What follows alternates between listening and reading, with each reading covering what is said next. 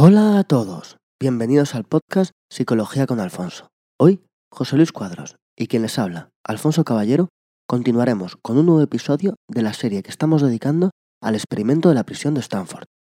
En esta ocasión, nos centraremos en el tercer día de cautiverio, en el que los reclusos tienen su primer contacto con una persona del exterior, y la amenaza de un ataque a la prisión se cierne sobre los integrantes del equipo de Zimbardo. Como siempre, si tienen cualquier duda, comentario, si quieren preguntarnos algo o que tratemos algún tema, pueden escribirnos a nuestra dirección, alfonso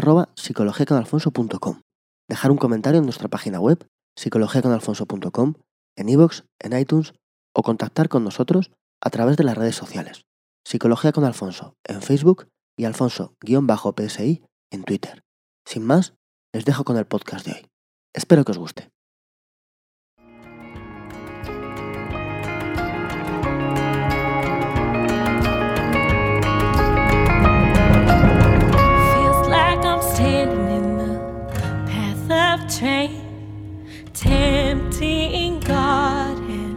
Screaming out your name. The tracks are trimmed and I should jump out of the way, but I think I'm tired. Oh, I, I'm dying. I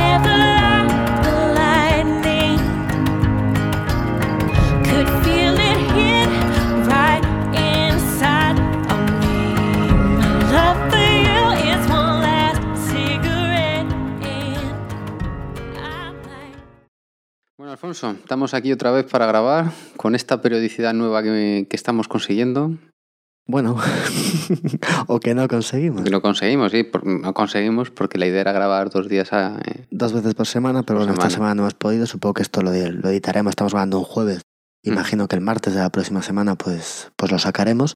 Pero sí, cuando menos intentamos darle un poco de velocidad a esto, pues para contaros el experimento de la forma más continua posible. Claro, es que Alfonso es una persona ocupada. Yo solo no podía el lunes y Alfonso solo podía grabar el lunes. Bueno, hoy el jueves, que es donde estamos. Jueves. Tampoco os penséis que... Pues bueno, vamos a entrar ya en materia. Hoy no te puedo preguntar de qué vamos a hablar porque está claro de lo que vamos a hablar. Sí, vamos Del a... día 3, ¿no? Del experimento. Vamos a seguir contando ¿no? pues lo que nos está ocupando en los últimos podcasts, que es el famoso experimento de la prisión de Stanford. Un experimento en el cual 18 estudiantes intentan, bajo las órdenes de Philip Zimbardo, un psicólogo de la Universidad de Stanford, replicar las condiciones de una prisión para ver qué es lo que les sucede durante el encierro, cómo cambia su personalidad dependiendo del papel que adopten y cómo van poco a poco metiéndose o no en el papel que les ha sido asignado. Bueno, mi recuerdo es que de poco a poco nada, que se metieron en papel a toda velocidad, que los policías, guardianes o como se les quiera llamar, enseguida se metieron en el papel de, de, ahí, de reprimir, de la autoridad, de mandar a hacer cosas muchas veces sin sentido, y que los, los reclusos también, los reclusos también, porque si están en un sitio que no les gusta y es desagradable, solo tienen que levantar la mano y decir yo me voy, que esto, No- esto no es real. no me paguen y abandono, abandono el experimento. Pues sí, veíamos también en el último, en el último podcast en el cual contábamos lo que sucedía el primer lunes de encierro, que había un recluso que finalmente pues, eh, tuvo una crisis y fue apartado, del, fue apartado del experimento.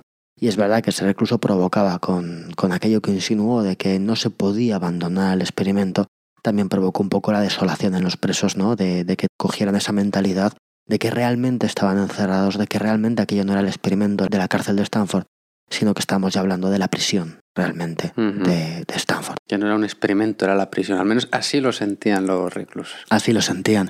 Y dejábamos, de hecho, el- pues las últimas horas del lunes, ¿no? Lo dejamos cuando este preso abandonaba la prisión y el director del experimento, Zimbardo, alertado por algunos, por algunos guardianes, pues preveía o se, se empezaba a preocupar por la posibilidad de que el preso al que habían puesto en libertad preparara un ataque a su prisión para liberar a los presos. Básicamente que el estudiante en cuestión estaba merodeando por la zona del experimento y dice, Y este que los tío presos lo va-". rumoreaban que iba a pasarse al día siguiente a intentarles liberar. En algún momento, pues al principio no le dieron, no le dieron credibilidad a este rumor, pero cuando empezaron a recibir, pues eso, para noticias independientes sobre él, empezaron a temer que los presos pudieran escapar. Bueno, y en estos dos días yo saqué dos conclusiones. Una es la obvia, que ya hemos dicho, que nos metemos rapidísimo en el papel. Cuando resulta que el ambiente entero nos llama a colocarnos en un papel, En un, en un rol, en una forma de actuar, ¿verdad? pues tenemos ese rol con una facilidad pasmosa, aunque ese rol vaya en contra de lo que nos gusta, nuestras ideas. Digo lo que nos gusta porque ninguno quería ser carcelero, que Todos querían ser presos, sí. todos querían ser presos. Y, lo- explicamos un poco, ¿verdad?, el contexto y también un poco las causas de que aquello sucediera. y luego me llamó también mucho la atención del día 2 que tú comentabas que a los carceleros el momento en el que, en el que les costaba más ser carceleros es cuando tenían que acompañar a los reclusos al baño. Y esto era porque el baño no estaba dentro de la prisión, Cuando se quedaban sin contexto, ¿verdad? Exactamente. Entonces, esa es la, la otra moraleja que saqué yo, ¿no? O sea, que una vez que tú estás metido en una situación, te cambian el contexto, pues te, te resistes. Te... Porque en esas circunstancias, además, comentabas que tenían más tendencia a veces a ser agresivos o a, o a reforzar su autoridad y ese tipo de cosas. Y estoy con curiosidad de a ver qué, qué saco en claro de hoy. Antes de empezar, ya nos metemos con el día. Hay que tener en cuenta que todo lo que estamos contando, pues digamos que es el experimento visto según Zimbardo, Claro. que es el autor del mismo experimento. Tengo que decir que, que luego hay que algunas estas forma cosas. parte del experimento, Claro, como también dicho hay que algunas cosas que se podrán interpretar de otra forma o que se podrán ver de otra forma, que en su momento pues haremos una revisión crítica de algunas de estas cosas que estamos contando. Pero bueno, estamos en efecto en el tercer día de experimento, el segundo día completo, un martes, ¿verdad? En un agosto de 1971, y comienza, como todos los días, pues con un, un recuento a las 2 de la mañana. Claro, a estas alturas ya pues los, los presos están agotados, desaliñados, cansados, eh, sucios, lo que se nos pueda ocurrir. Además, en este instante la prisión comienza también a tener malos olores, porque los, los guardias eh, empiezan a ser reacios a sacar o a permitir que los presos eh, se dirijan a los baños en mitad de la noche. Y en muchas ocasiones les obligan a hacer todo tipo de necesidades pues en un barreño que tienen dispuesto tal efecto en las celdas. Ah, bien. Claro, eh, X personas juntas en un espacio reducido que tengan que hacer sus necesidades ahí, pues todo se empieza a, a impregnar un olor de suciedad, de, de restos, es decir, aquello no es, no es especialmente higiénico. Además, los presos están bastante hundidos porque justamente el día anterior la salida de este, de este preso, que les dijo que de allí no podían salir, pues les había hundido bastante, bastante la moral en definitiva. Al mismo tiempo, vimos que se habían producido conflictos, que había habido intentos de rebeliones, y los carceleros, en estas alturas, a las 2 de la mañana, cuando hay un cambio de turno, pues de alguna forma se están confabulando, se están juntando, para intentar imponer unas normas más estrictas, para intentar paliar las rebeliones. Piensan que con las normas que hay no son suficientes y que van a hacer una serie de normas nuevas para que aquello sea aún más controlable dentro, por supuesto, de sus, de sus intereses. Sí, ya vimos que la amenaza de meter en el hoyo, en el cubículo este de aislamiento que tenían, no era suficiente porque en un momento dado tenían cuatro personas ahí metidas y necesitaban meter a más gente. Sí, no, y que no les cabía, ¿no? En el momento que tenían que sacar cajas que había porque en ningún momento hubieran pensado que tuvieran que meter ahí a, a cuatro personas, que de hecho es que no cabían, el máximo eran dos. También veíamos como el máximo tiempo previsto para encerrar a alguien en ese, en ese armario, en el, en el hoyo que llamábamos, era de una hora y esta regla se la, se la saltaron repetidas veces. ¿Para qué? Esta manía de la autoridad mm, por la represión, bueno, es que es una prisión, pero quizás se po- no sé, yo es que igual soy un poco más maquiavélico. Yo intentaría provocar mm, división dentro de los, de los presos. Bueno, veíamos que lo intentaban, ¿verdad? Dando, dando premios a los presos que se portaran bien y dándoles la mejor positivo. celda y el mejor, la mejor comida, mientras que a los otros no, de tal forma que unos presos y otros se pudieran enfrentar. También vemos que los carceleros no solamente quieren unas normas más estrictas, sino que en este momento ya se empieza a ver muy claramente cuáles son los, los guardias de prisiones, los carceleros, eh, que son los líderes de sus turnos y cuáles son un poco más comparsas, si lo podemos decir de esta forma. Entre los que no son los líderes y que están un poco más en segundo plano, hay algunos que, digamos, no intervienen especialmente, gente que aún, pues no, de una u otra forma aquello les afecta y no quieren tratar mal a los presos, y hay otros que de alguna forma intentan reafirmarse maltratando más a los presos o chillando más a los presos, que en muchas ocasiones incluso cuando les llevan al baño pues les ponen la zancadilla, les empujan contra los urinarios, es decir, les ejercen cierto maltrato gratuito sobre los presos precisamente de alguna forma para compensar esa falta de autoridad o liderazgo que tienen en su grupo de compañeros. También había algunos que intentaban, digamos que, tratar mejor a los reclusos, o que de alguna forma no se metían de una forma tan brusca en ese rol, en ese Mm. papel de carceleros. Es curioso porque además hay alguno de ellos que bueno, que tenía una actitud mucho más pasiva y que se había mostrado mucho más tranquilo con los presos.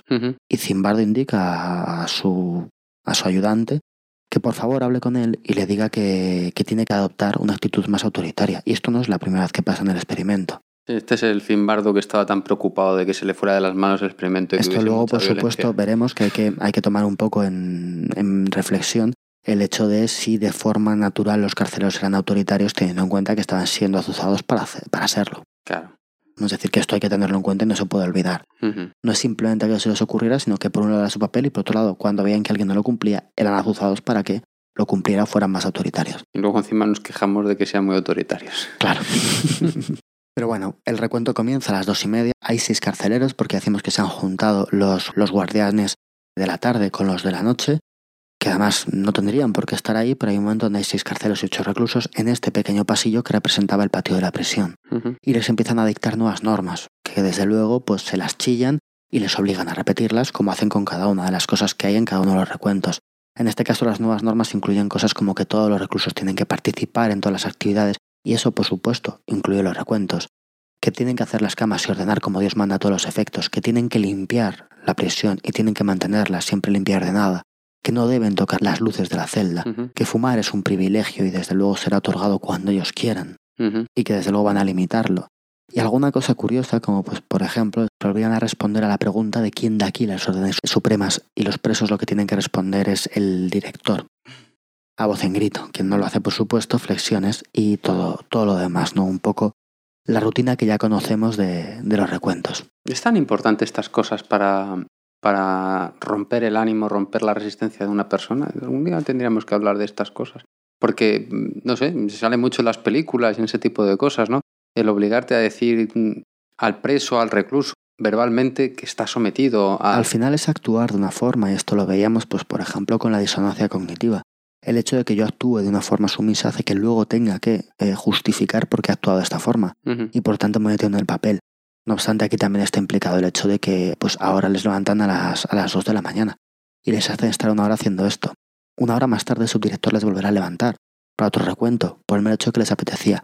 Si es verdad que el cansancio, eh, esa falsa distorsión temporal, esa ausencia de referencias, hace también que muchas veces las personas se desmoronen ¿no? en, un, en un entorno de este tipo. Sí, porque no te dejan dormir, no vean ni ventanas ni nada, no saben cuándo es de día de noche. Vamos, a mí me levantan a las 2 de la mañana y luego a las 3 y a las 4, a las 4 sí.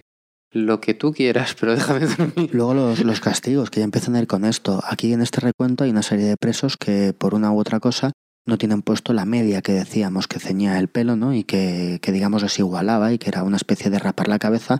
En lugar de raparles la cabeza, lo que hacían era ponerles una media a modo de gorro. Sí, la medida para despersonalizarles. era- Exactamente, pues hay un par de reclusos que no la llevan, pues es como bien, pues si no la encontráis, lo que vais a hacer ahora mismo es vais a hacer la cama y os vais a sentar al lado. Y no os podéis dormir ni apoyar en ella. Mm. Vosotros sí se mantenéis así. El resto de presos sí pueden dormir. Y les tendrán así un buen rato hasta que otro carcelero se apiadará de ellos y realmente les permitirá dormir. Pero claro, se empieza a jugar con ese tipo de cosas como castigo, con lo cual es un maltrato que si bien no es violencia física, es un tipo de violencia y atenta a la condición de una persona, ¿no? El, el hecho en qué situación puede uno estar cuando le están impidiendo el descanso. Ya, pero justo en este caso en concreto, ese pulso le salió bien. Quiero decir, cuando tú estás intentando someter a una persona, a ver, no que no se me entienda mal, no me dedico a someter a nadie por ahí, pero por ejemplo, estoy pensando un, un profesor, un padre con un alumno rebelde o con un niño que no que no atiende a lo que tiene que atender, que no hace sus tareas, ese tipo de cosas. No penséis que me dedico a nada de, de este estilo. Si tú demuestras debilidad, es peligroso. Bueno, mm, Entonces, el, el- cuando tú has dicho una cosa, tú no te vas a meter en la cama hasta que no encuentres tu media. Si al final alguien se apiada, pues estás reforzando un poquito el rebelarse contra la autoridad, ¿o no? Mm, No, en realidad lo que sucede ahí es simplemente que hay dos opiniones distintas y contrapuestas y que no deben darse si hablamos de un entorno educativo. El hecho Eso de que una que persona quiera hacer de una forma y otra persona quiera hacerla de otra no acostumbra a ser lo mejor. En cualquier caso, en general va a ser mejor encontrar otro camino para que en este caso el chaval, haga las cosas a su debido tiempo antes que castigar con algo que no tiene beneficios ni para el chaval ni para quien le está, para quien está educando. Es decir, el hecho de que pues hasta que no hagas esto no te acuestas, no supone o no va a suponer en principio casi ninguna ventaja para nadie. Entonces, al final, si es un, si es un castigo que es absurdo y que no lleva implícito un beneficio o un aprendizaje, en general es evitable.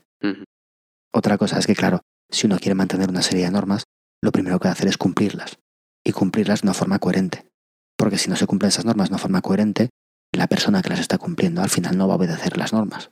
Sí, en cuanto sientes que puedes saltarte las normas. Claro. De hecho, aquí esto es lo que sucede. Que uno de los guardias dice, vosotros os quedáis aquí sin, sin dormir. Y otro guardia dice, venga a dormiros. Como hay una aplicación diversa de la norma, pues al final preso, esa norma no va a ser una norma que considere. Vamos, a mí esto me recuerda, yo sabía qué cosas le tenía que pedir a mi padre y qué cosas le tenía que pedir a mi madre. Lo sabíamos todos. Ahora lo normal es eh, que los padres intenten hablar para ponerse de acuerdo sobre qué cosas van a dar o no dar o como queramos verlo para que haya una homogeneidad en la respuesta. Porque eso realmente es lo que hace que, que la persona que está siendo educada tenga muy claro cuáles son o no los límites. Si los límites son diferentes por uno o por otro o por otro progenitor, pues al final es un problema. Yo mi sensación es que luego lo que acababa pasando es que acababan teniendo un conflicto entre ellos. ¿Por qué le has dejado al niño esto y lo otro? Y tomaban una actitud que a todos, iba a decir a mí, pero yo creo que a todos nos ha reventado. Nadie, y nadie ganaba nada, además. No, no, no. Sí, sí. No, no, la actitud típica de, oye, papá, ¿puedo hacer esto? Pregúntaselo a tu madre. Oye, mamá, ¿puedo hacer esto? Pregúntaselo a tu padre. Dices tú, por favor. ¿Por qué no remitís al abuelo u otra figura de autoridad? Bueno, que nos estamos yendo un poco por culpa mía, como siempre. A esto me refería con que es mejor que los progenitores hablen antes. Mm. que no después evitan muchos conflictos y posiciones que hay que tener en común para educar. No hay, Sí, porque no hay el, otro niño, remedio. el niño está más pendiente de darse cuenta a quién le tenía que pedir qué, o, o esto o aquello, que hacer lo que tiene que hacer. Y en ocasiones se da cuenta de que de repente hay normas que no son normas. No. O que son absurdas, porque es como si no estés de acuerdo, significa que no hay una, una motivación real para esta norma, ¿no? En este periodo, ya que el segundo día, si decíamos, estamos diciendo por un lado que los guardias, digamos, algunos son azuzados para actuar peor, pero también luego cuando Zimbardo analiza un poco los, los registros de los guardias, ve que ya hay muchos que realmente están empezando a interiorizar esa actitud que ellos querían que tuvieran. Y se encuentran con que, con que algunos guardias escriben cosas que son realmente esclarecedoras. Por un lado, alguno, por ejemplo, escribe que, que quiere castigar a los presos que no obedecen para enseñar a los demás cómo comportarse. Esto lo escribe como una cosa que él quiere, Ujú. no como una cosa de su papel. Hay otro que empieza a decir que ellos, que los, los reclusos no ven aquello como un experimento, que para ellos es algo real y que luchan por mantener la dignidad, pero que ellos siempre están ahí para recordarles quién manda. Estas frases son escritas por ellos mismos en función de, oye, ¿cómo te has sentido hoy o qué has pensado hoy del experimento, no? Y se encuentran con este tipo de cosas. Empiezan también a, a culpar a las víctimas, A las víctimas. en este caso a culpar a los presos, de circunstancias de las cuales los presos desde luego no tienen responsabilidad. Por ejemplo, uno de los guardias decía que estaba alto del hedor de la prisión, de ver a los reclusos con harapos y oliendo tan mal. De alguna forma empezó a tener sensaciones de, de desprecio hacia los reclusos por algo que, evidentemente, habían generado los carceleros. Si tú les impides asearse, si tú les obligas a hacer sus necesidades en un cubo, luego no puedes decir que es que estoy harto de ellos porque huelen mal. Sí, bueno, pero esto lo hemos visto históricamente. Para tratar mal a un colectivo, lo primero que hay que hacer es despersonalizarlo, convertirlo en inferior a un ser humano. Eso generalmente en todos los conflictos, ¿verdad? Vemos que siempre hay, pues cuando dos países entran en guerra, ¿no? Hace años, pues de repente uno de los países hace una propaganda sobre cómo son los ciudadanos de otro país, en el cual les intentan deshumanizar, les intentan dar unas propiedades siempre malvadas, malignas, ¿no? Siempre es el enemigo y es horrible. Y a partir de ahí, pues se va generando una imagen de ellos que al final se utilizará pues para emprender la guerra, que finalmente es muchas veces para lo que se recurre, ¿no? A este tipo Sí, de propagandas. Yo, yo creo que lo que se persigue ahí es eh, evitar que las personas recapaciten, se sientan mal por hacer lo que están haciendo, Claro, se sientan- no- o sea, nosotros no vamos contra otros como nosotros, vamos contra gente que son menos que humanos, ¿no? que huelen mal, que no que Claro. se, pues, se La mal. diferencia es que en este caso esta persona, es decir, eh, es Lo una, habían provocado una re- ellos. una reflexión, no, pero aparte es una reflexión que viene de él. Nadie les ha imbuido esto en la cabeza ni nadie les ha hablado del desprecio a los presos en estos términos o en estas condiciones, sino que de él mismo surge ese desprecio por la actitud de poder y por la relación de poder que tiene. En tres días de experimento nada más. En tres días, ni más ni menos. Madre mía. Los recluentos siguen, siguen las, pues eh, les dejan dormir, les despiertan para hacer ejercicio, pero claro, Zimbardo sigue con la mosca tras la oreja, sigue preocupado por aquello de que van a saltar la prisión, su prisión, ¿no? De la cual es, eh, él es director. Una de las cosas, según él mismo dice, pero es cosas que le puede suceder a un director de una prisión es que asalten su prisión. Sí. Y claro, decide que, que, bueno, que lo que va a hacer para evitar este asalto al cual realmente teme es trasladar la prisión. En lugar de hacerse en los sótanos de Stanford, decide que va a hablar con el comisario y va a intentar trasladar el experimento a la antigua cárcel de la ciudad, una cárcel que está abandonada pero que aún se le podía dar uso. Entonces, ni corto ni perezoso, va a hablar con el comisario con el que ya veíamos que tenía buen trato para decir que si le enseña la prisión, que se compromete a mantenerla, a limpiarla. Eso, por supuesto, lo harán los reclusos. Y el comisario pues accede. Dice, bueno, pues eh, venga, yo te dejo la prisión para que la uses. A todo esto accede porque Zimbardo le dice que claro, que va a ser mucho mejor la prisión para soportar un ataque. La cara que debe poner el comisario, pues yo imagino que será para verla, ¿no? Se te acerca un profesor de la Universidad de Stanford que está haciendo, un, que está haciendo un experimento y te dice que por favor le dejes una prisión porque van a atacar su experimento, ¿no? en cualquier caso, el comisario accede, lo cual llena de felicidad a, Zimbardo, pero cuando rellena todos los papeles, hace todo el proceso legal necesario, el ayuntamiento le niega el permiso. El ayuntamiento tiene evidentemente miedo de que algo pueda suceder allí, en un edificio que es público, y la responsabilidad, por tanto, pues podría recaer sobre él. Y Zimbardo, a pesar de explicarles que es desde luego mucho mejor aguantar un asalto en la prisión de verdad antes que en la Universidad de Stanford, no encuentra forma de hacerlo y les denegado el permiso. Así que como no puede trasladar a sus presos a una auténtica prisión, lo que hace es optar por un plan B.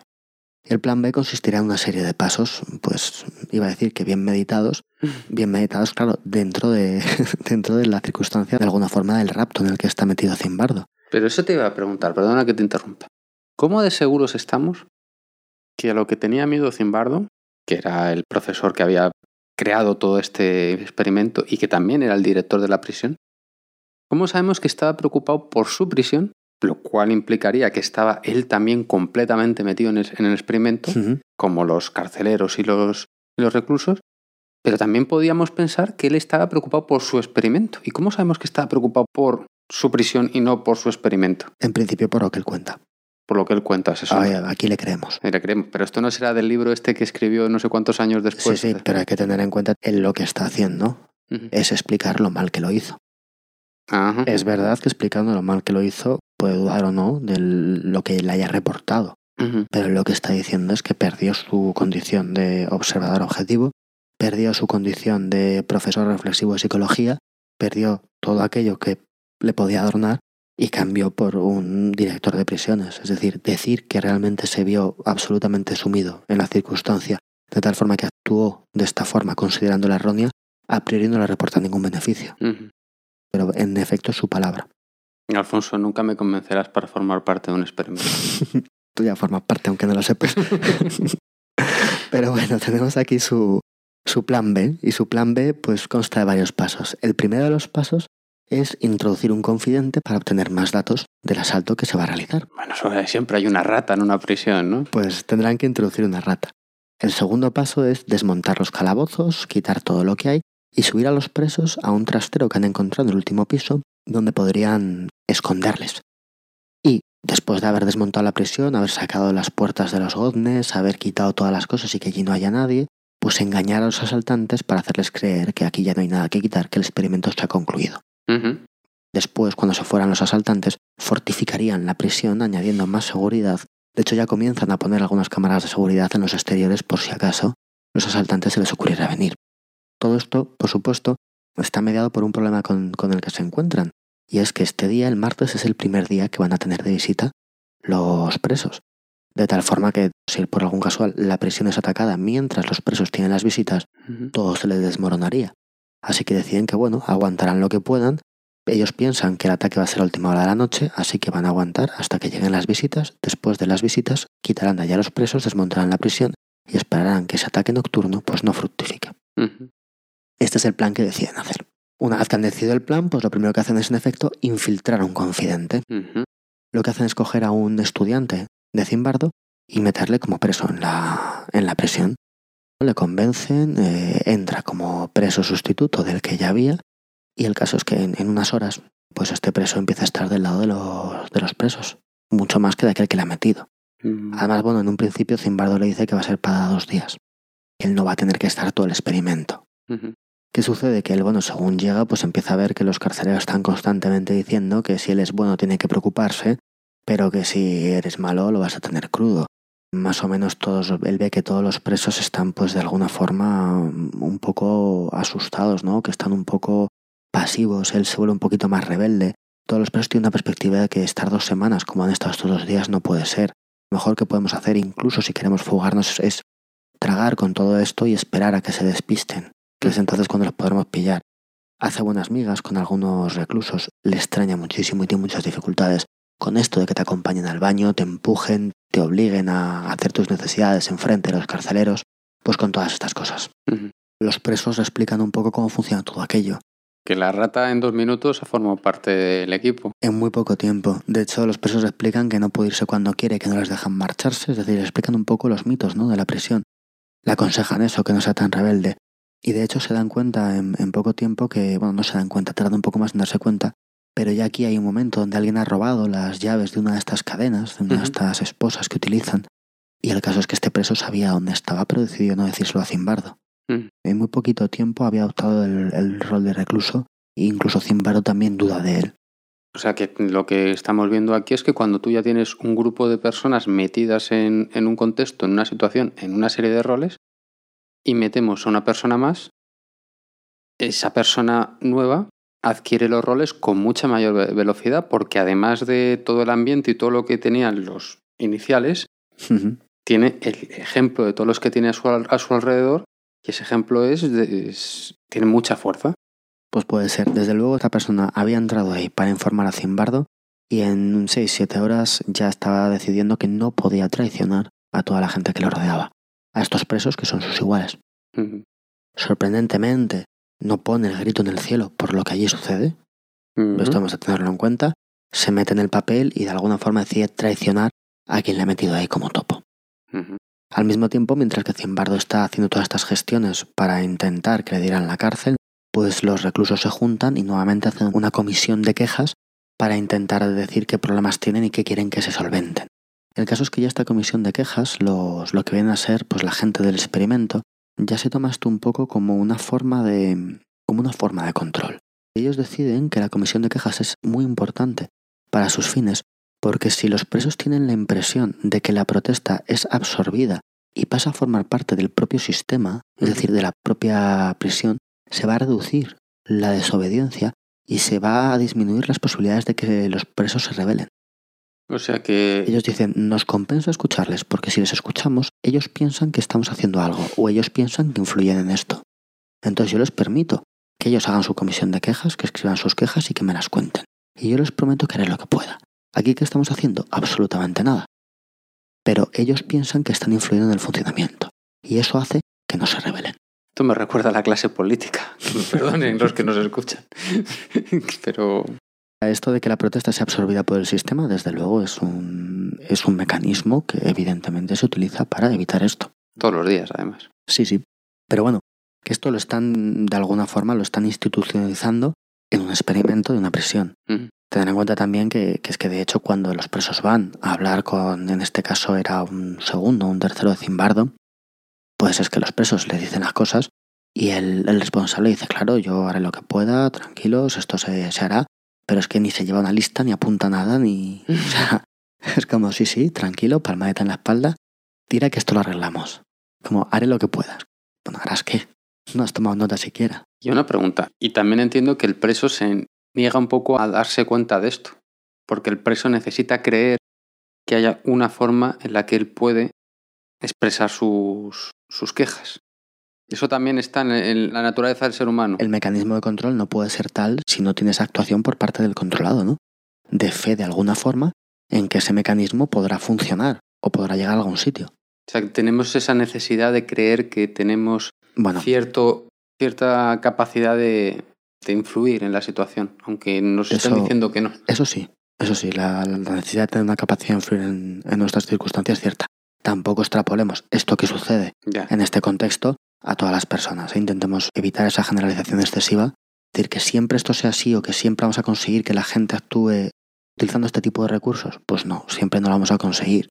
Pero que si consigo instaurarlo, funcionará un número suficiente de veces como para que me compense como autoridad? Ujú. Pues seguramente sí. Es que me estaba acordando del podcast de la indefensión aprendida. Pues estaba con esa idea de que... Está muy presente en todo lo que hacemos. No vamos a comentarla para el que quiera. Hay un par de podcasts que hicimos pues hace ya, hace ya un año. Sí, fíjate que te escucho y me acuerdo, ¿eh? Explicábamos cómo cuando una persona no tiene control sobre lo que le sucede y los castigos o los premios que recibe son aleatorios, generan en esa persona una actitud que básicamente es de indefensión. Siente que no es capaz de controlar nada y provoca un estado, podríamos decir, Pasivo. pasivo así. Eh, yo me acordaba, porque fíjate si me acuerdo del podcast, que a mí me llamó mucho la atención que los estudios de indefensión aprendida se habían hecho en animales y en personas.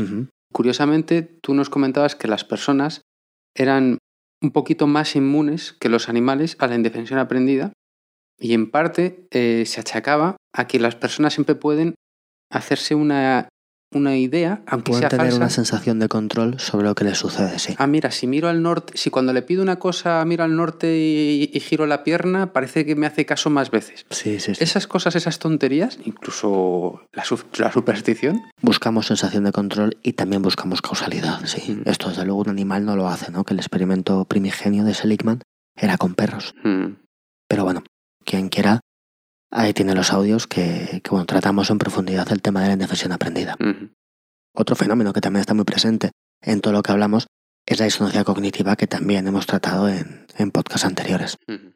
Más o menos el día va transcurriendo y poco a poco tienen que preparar lo que va a ser pues, una de las cosas más importantes del día, que son las visitas, ¿no? que es al fin y al cabo la primera vez que gente externa, sobre la cual los experimentadores no tienen ningún control, va a ver las condiciones de los recursos o la presión. ¿Y es obligatorio? No, de hecho hay, hay quienes tienen visitas y hay quienes no. No, no, no, no me refiero a eso. Zimbardo puede decidir por el artículo 33, que se dice aquí en España, no hay visitas. Sí, Zimbardo lo que hace es preguntarle a Carlo Prescott, su asesor de prisiones, pues le pregunta un poco, oye, ¿qué podemos hacer? ¿Qué hacen las prisiones ante estas visitas que son inoportunas de todo punto? Porque pueden realmente documentar los maltratos o las vejaciones que tengan los reclusos y pueden enfrentarse ¿no? a, lo que estamos, a lo que estamos haciendo. Y Carlo Prescott un poco pues le, le indica. Desde luego una de las cosas que pueden hacer, solo que en este, en este sentido lo intentarán evitar, es a aquel preso que no quieran que se vea, decir que a él no se le puede ver.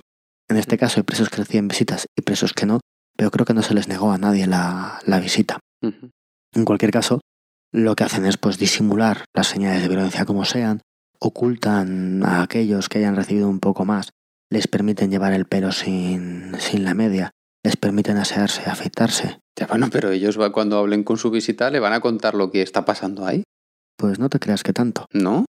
Los reclusos limpian un poco todo, los reclusos quitan el cartel de la celda de aislamiento, lo de el hoyo lo quitan, no queda publicitario, desinfectan todo con algo que aromatiza un poco aquello, que ya decíamos que olía mal, le dan la, la mejor comida que han tenido hasta ese día, se la dan esa noche antes de las visitas. Carlos Prescott lo que sugiere a Zimbardo es que, que bueno, que tiene que convencer a los padres, que él supone que son pues blancos de clase media, de California de aquella época, de que aquel estudio es fundamental y de alguna forma que él es una autoridad en la materia, para que también los padres de alguna forma se sometan a los intereses del experimento. O sea que aquí estamos dando otra vuelta de tuerca más. Y es voy a hacer que el padre se meta también en la situación para que actúe como yo quiero que actúe. Sí, sí, sí. Más o menos es, es esto lo que sucede.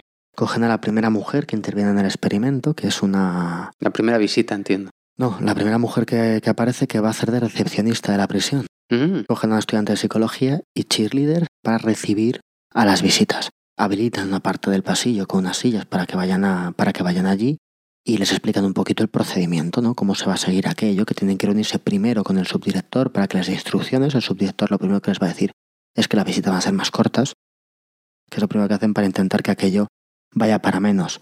Mientras que estén viendo a los reclusos, va a haber guardias presentes. Esto que tú decías de que los presos seguro que cuentan lo que sucede a, a su familia, hay un guardia delante que de hecho en alguna ocasión les indicarán que de eso no se habla. claro, está imponiendo. Delante de la familia. ¿eh? Mm. Es decir, que estoy aquí, yo soy un padre que vengo a ver a mi hijo, le veo un tanto cansado y demacrado después de aquí tres días. Le pregunto qué tal y cuando se pone a hablarme del hoyo, por ejemplo, hay un guardia que dice que no puede hablar de eso, realmente incluso yo que acabo de venir aquí, me tengo que creer aquello un poco. bien que lo creo como experimento, pero desde luego tengo que de alguna forma estar metido en situación. A mí me cuesta un poco trabajo de creerlo porque un padre, si ve que su hijo está mal, le importa nada que, esté, que se vaya al garete un experimento muy importante y todo lo que usted quiera. Vamos, es la sensación que yo tengo. Lo primero que sucede es una cosa extraña. Cuando las visitas entran, alguna novia que viene a ver a algún preso, algunos padres que vienen a ver ¿no? a, su hijo, y lo primero que, se dan cuenta cuando luego miran un poco las, grabaciones, porque esto lo hacen en, en, el patio, digamos, ellos ven que primero que la, al haber un ambiente carcelario, al haber un ambiente diferente, no hay abrazos, no hay besos, no hay efusividad. En general los padres y los hijos se dan la mano, se saludan de una forma más bien fría, impersonal, y se sienten hablar un poco como si estuvieran en otro contexto. Bueno, pero también, a mí también me sorprende, pero por otro lado hay que pensar que igual hacía solo dos, tres días que no le veía. Sí, sí, desde luego no hace, no hace mucho tiempo. Por supuesto, cada vez que ellos hablan de lo que hacen los guardias o hablan del hoyo, los guardias que hay por ahí le obligan, bueno, le obligan, le dicen que, de eso no se habla.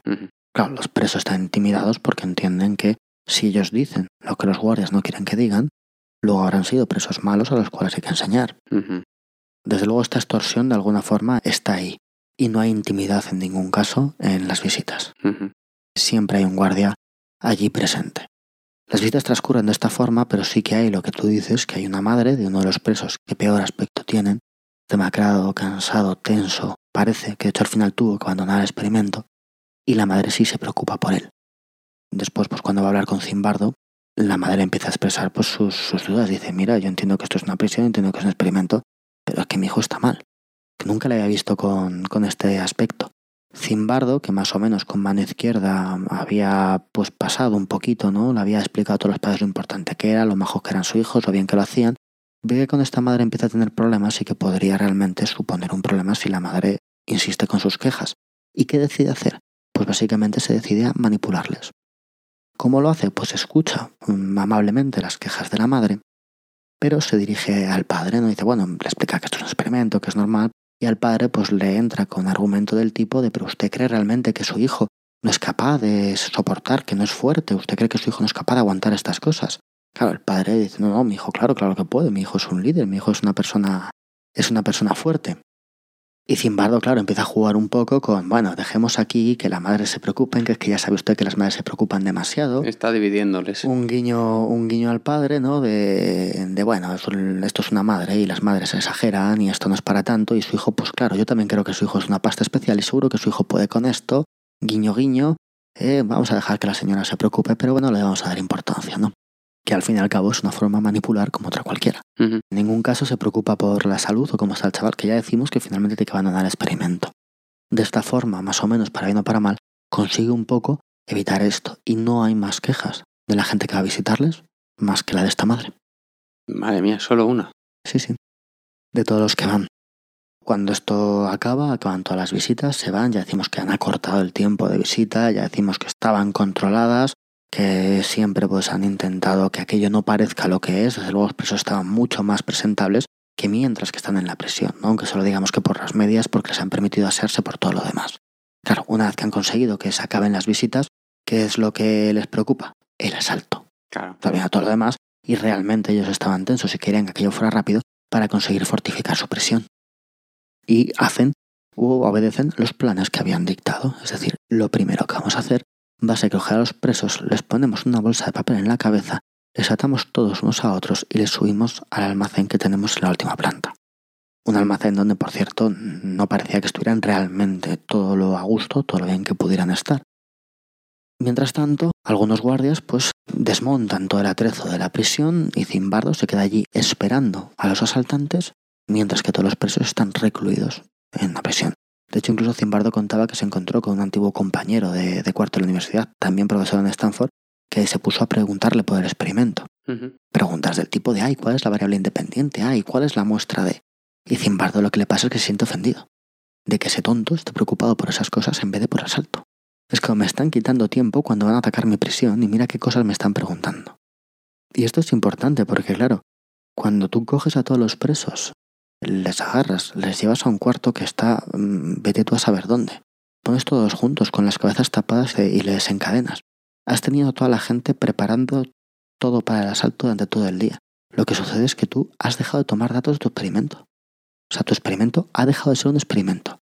Metido en la paranoia de que van a saltar tu prisión, que por supuesto nadie asaltó la prisión en ningún caso, has obviado el experimento y has dejado parado el experimento durante un tiempo. Desde mi punto de vista, este experimento desde el minuto uno no era un experimento, pero bueno. Ya, ya hablaremos de los tipos de experimento que hay. de hecho, incluso mientras que hacían todo esto, habían hablado y habían planeado que, claro, si el preso al que habían echado volvía con gente para intentar reventar la presión, lo que ellos harían sería volverla a detener y meterla en la presión. O sea, cosa que simple y llanamente no pueden hacer.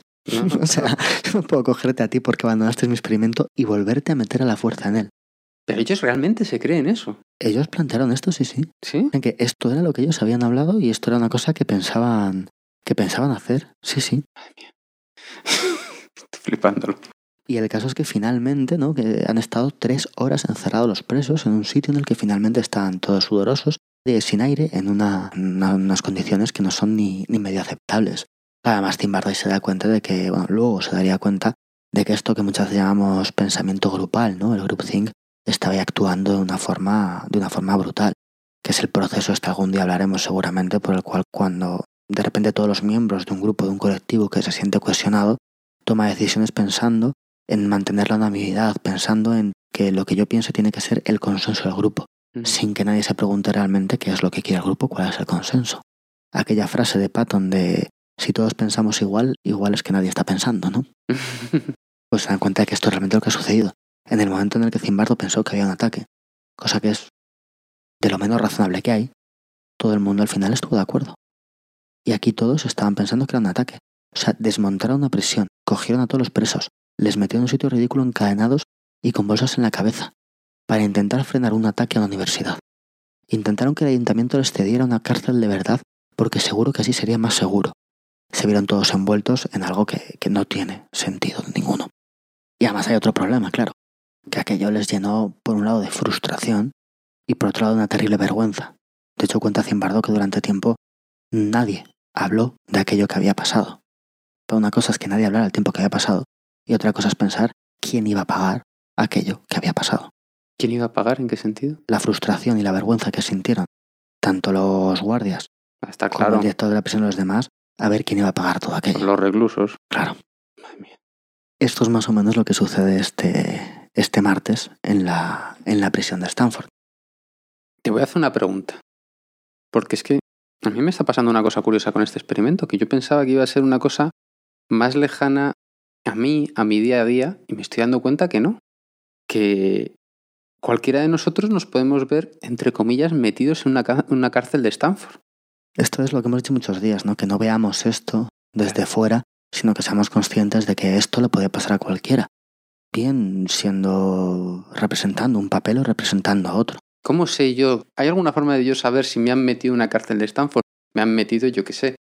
Se me ocurren mil cosas, mis grupos, mis amigos, la gente con la que me relaciono, la gente con la que trabajo, o ni siquiera, eh, los políticos o los o cualquier persona o cualquier colectivo que en esencia tenga la capacidad, que entiendo que esto es lo, lo- lo vital, que tenga la capacidad de influir en mi entorno para crear en mi entorno lo que ellos necesitan que esté, lo que ellos necesitan que yo vea, para que yo acabe actuando como ellos qui- qui- eh, quieren. No sé, igual estoy siendo muy lioso, pero creo que me no, lo entiendes. que estás explicando más o menos es un poco una de las conclusiones que saca de lo que él llamará luego el efecto Lucifer, del que hablaremos. Es decir, una de las consecuencias de las que él habla es esto, que hay ocasiones en las que no son solo las personas las responsables de lo que está sucediendo, sino que hay un sistema estructurado que no solo permite, sino que favorece que esto pase. Mm. Y que, en efecto, todos nos vemos metidos en esos sistemas. Que no todos tienen por qué ser negativos, pero todos nos vemos metidos de una u otra forma en el sistema en alguna ocasión. Esto es un poco lo que hablábamos en el podcast anterior, ¿no? De muchos momentos históricos donde, bueno, y hemos hablado hoy, donde de repente se empiezan a generar pues eh, odios o recelos hacia un grupo de personas o a un grupo étnico o a un grupo religioso y lo que se establece es una serie de mecanismos, una serie de procesos por los cuales las personas eh, empiezan a tener todas las condiciones para verles mal. Esas condiciones son puestas por el sistema, no únicamente por los individuos que están ahí. Realmente lo, Lo que choca aquí, lo impresionante es cómo todas y cada una de las personas, todos y cada uno de los grupos que tocan este experimento acaban imbuidos por él, por todo ese entorno que te hace ver que realmente es una prisión. Entonces yo acabo actuando, ya no, ya no el carcelero y el recluso, que lo hemos comentado hasta la saciedad, pero es que el director de la prisión, los padres, las visitas. Sí, los padres actúan, actúan de esa forma, ¿no? Y es, es difícil pensar que muchos de esos padres no vieran de una forma u otra mal a sus hijos. Pero sin embargo, de alguna forma, pues lo veían como algo que tenía que pasarse, que tenía que estar ahí. Y de alguna forma, digamos que no, no podemos decir tampoco que los padres actuaran con maldad, pero de alguna forma podríamos hablar de una maldad por inacción, ¿no? No haber actuado cuando había esto. O tenemos esos guardias que están ahí que realmente sí, no eran malos con los presos, pero tampoco dijeron nada cuando el director les azuzaba para comportarse peor. Sí, lo que se suele decir que se peca de acción y de omisión. Y también de omisión, ¿no? El otro día nos, nos tuiteó un, un oyente del, del podcast, Gunther, eh, guion bajo U47, ese es su, ese es su tweet, que había escrito un, un, artículo donde, por cierto, muchas gracias, había... Nos había citado, citado, perdón. Sí, nos había citado, de hecho había puesto un, un link a nuestro odio. Y él un poco hablaba, ¿no?, de cómo, de cómo todo esto, que es una reflexión que ya hicimos en el podcast anterior, de cómo todo esto realmente no es una cosa que esté fuera de nosotros, sino que no ya que esté presente, como hablamos, en una cuestión histórica, sino que, que esta forma de actuar guiados por el contexto es una cosa que sea en nuestro día a día. Él hablaba, ¿no?, que pasa en las escuelas, cuando un niño de alguna forma es acosado uh -huh. y es vejado por un grupo, que pasaba en, en algunos lugares comunes, de gente que es marginada, que pasaba en muchísimos ámbitos de nuestra sociedad, en empresas, en entornos sociales, en todos los ámbitos que nos podamos imaginar, hay momentos donde de repente un grupo actúa de una forma que podemos considerar, digamos que malvada, o deshonesta, o arbitraria, y sin embargo nadie dice nada, ¿no? Y él hablaba un poco de, de aquello de que el hombre es un lobo para el hombre. Sí, la frase de Hobbes. Pero, es decir, mientras que estamos nosotros diciendo que, que eso es cierto, o sea, es verdad, seguramente el mayor mal que ha sido hecho sobre el hombre ha sido por otros hombres. Pero no nos podemos quedar ahí. Es decir, nosotros estamos diciendo que tenemos que ver esta cárcel de Stanford como un lugar donde podríamos estar nosotros. Un lugar donde realmente están pasando cosas que podemos pensar que son malas, por decirlo de una forma general, y que además nadie está haciendo nada, nadie está reaccionando entre ello. Pero cuando miramos un poco lo que ha sucedido a lo largo de la historia, cada vez que ha habido, pues, que ha habido genocidios, cada vez que ha habido reglas arbitrarias impuestas, cada vez que ha habido vejaciones, cada vez que ha habido, también ha habido un montón de personas que se han opuesto a ellas. No solamente estaban las personas que no han dicho nada y que por inacción han actuado mal, y no solamente estaban las personas que han intentado que eso sea así, estableciendo un contexto necesario para hacerlo, sino que en todos los sitios y en todos los lugares también había personas que han reaccionado de la forma contraria y que han dicho yo no acepto esta norma arbitraria y que han intentado actuar conforme a lo que ellos pensaban, conforme a su moral. Habrá algunos que serán conocidos, ¿no? Y serán lo que conocemos finalmente como héroes. Pero había muchas personas que han actuado de una forma correcta, uh -huh. a pesar de que todo los llevaba a hacer lo contrario. Y también tenemos que ser conscientes de que si decimos que nosotros podemos ser, nosotros somos los presos y los guardias de Stanford, nosotros también somos esos héroes anónimos que en su momento dijeron yo no creo esto y yo voy a actuar como creo que tengo que actuar. Y lo hemos visto a lo largo de toda la historia. Cuando estuvo todo el, todo el holocausto nazi, hubo quien realmente protegió a aquellas personas poniendo en riesgo su vida. Uh -huh. Gente que se ha encontrado ahí y, y ha visto que son personas y se ha negado a... Y se ha negado a, seguir el sinsentido, ¿verdad? La vorágine de, de todas esas circunstancias en las que hablamos. Entonces, está bien y creo que es importante que seamos conscientes de que todos podríamos ser cualquiera de esos presos de Stanford, pero también creo que tenemos que ser conscientes de que todos también podremos ser los que en un momento dado en nuestra vida digamos no. Eso es una norma arbitraria y esta norma no la cumplo. Uh -huh. Digamos no y digamos no, no, no. Eso es discriminar a esta persona porque sí y me voy a oponer. Uh -huh. Nosotros también somos eso. El, el hombre no solo es un lobo para el hombre, sino que también hay héroes de vez en cuando. Yo creo que hay muchos más de los que a veces pensamos. Lo que pasa es que, claro, al final nosotros podemos actuar sobre lo que podemos actuar, uh -huh. pero no podemos olvidarlo. Este experimento estamos incidiendo mucho, en el que allí de alguna forma se actuó de una forma que no era, que es arbitraria, que es en ocasiones vejatoria, que es muchas ocasiones humillante, despersonalizadora. Uh -huh. Vemos todo esto, Pero no nos quedemos en que el hombre solo puede actuar así si le ponen el medio adecuado, sino que el hombre también puede actuar de la otra forma. Y, y lo hace. Y lo hace. Y nosotros somos esos hombres también. Que esto es lo que al final podemos hacer. Actuar de esa forma.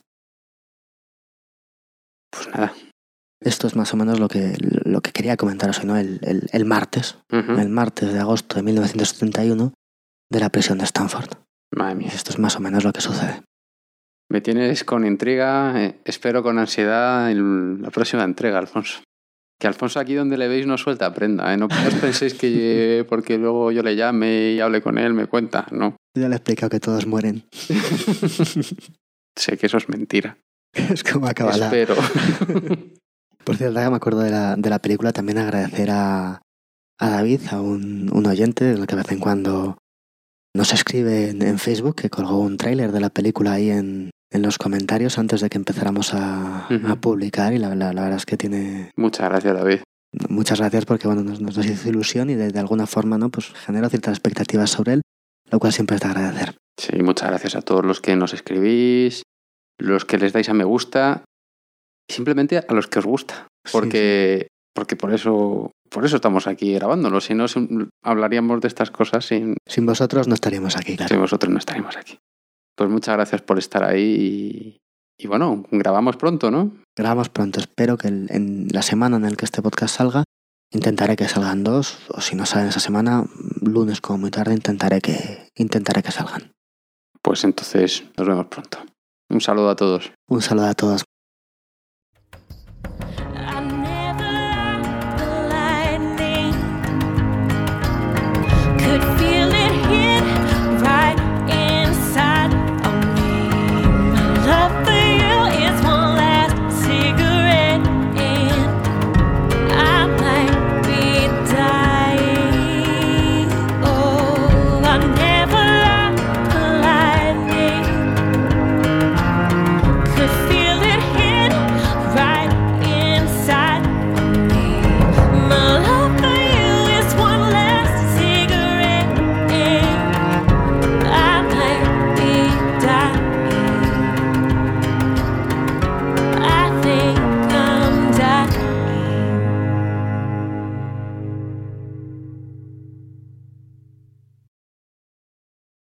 La canción del podcast de hoy es Dying, de Tamara Lauren.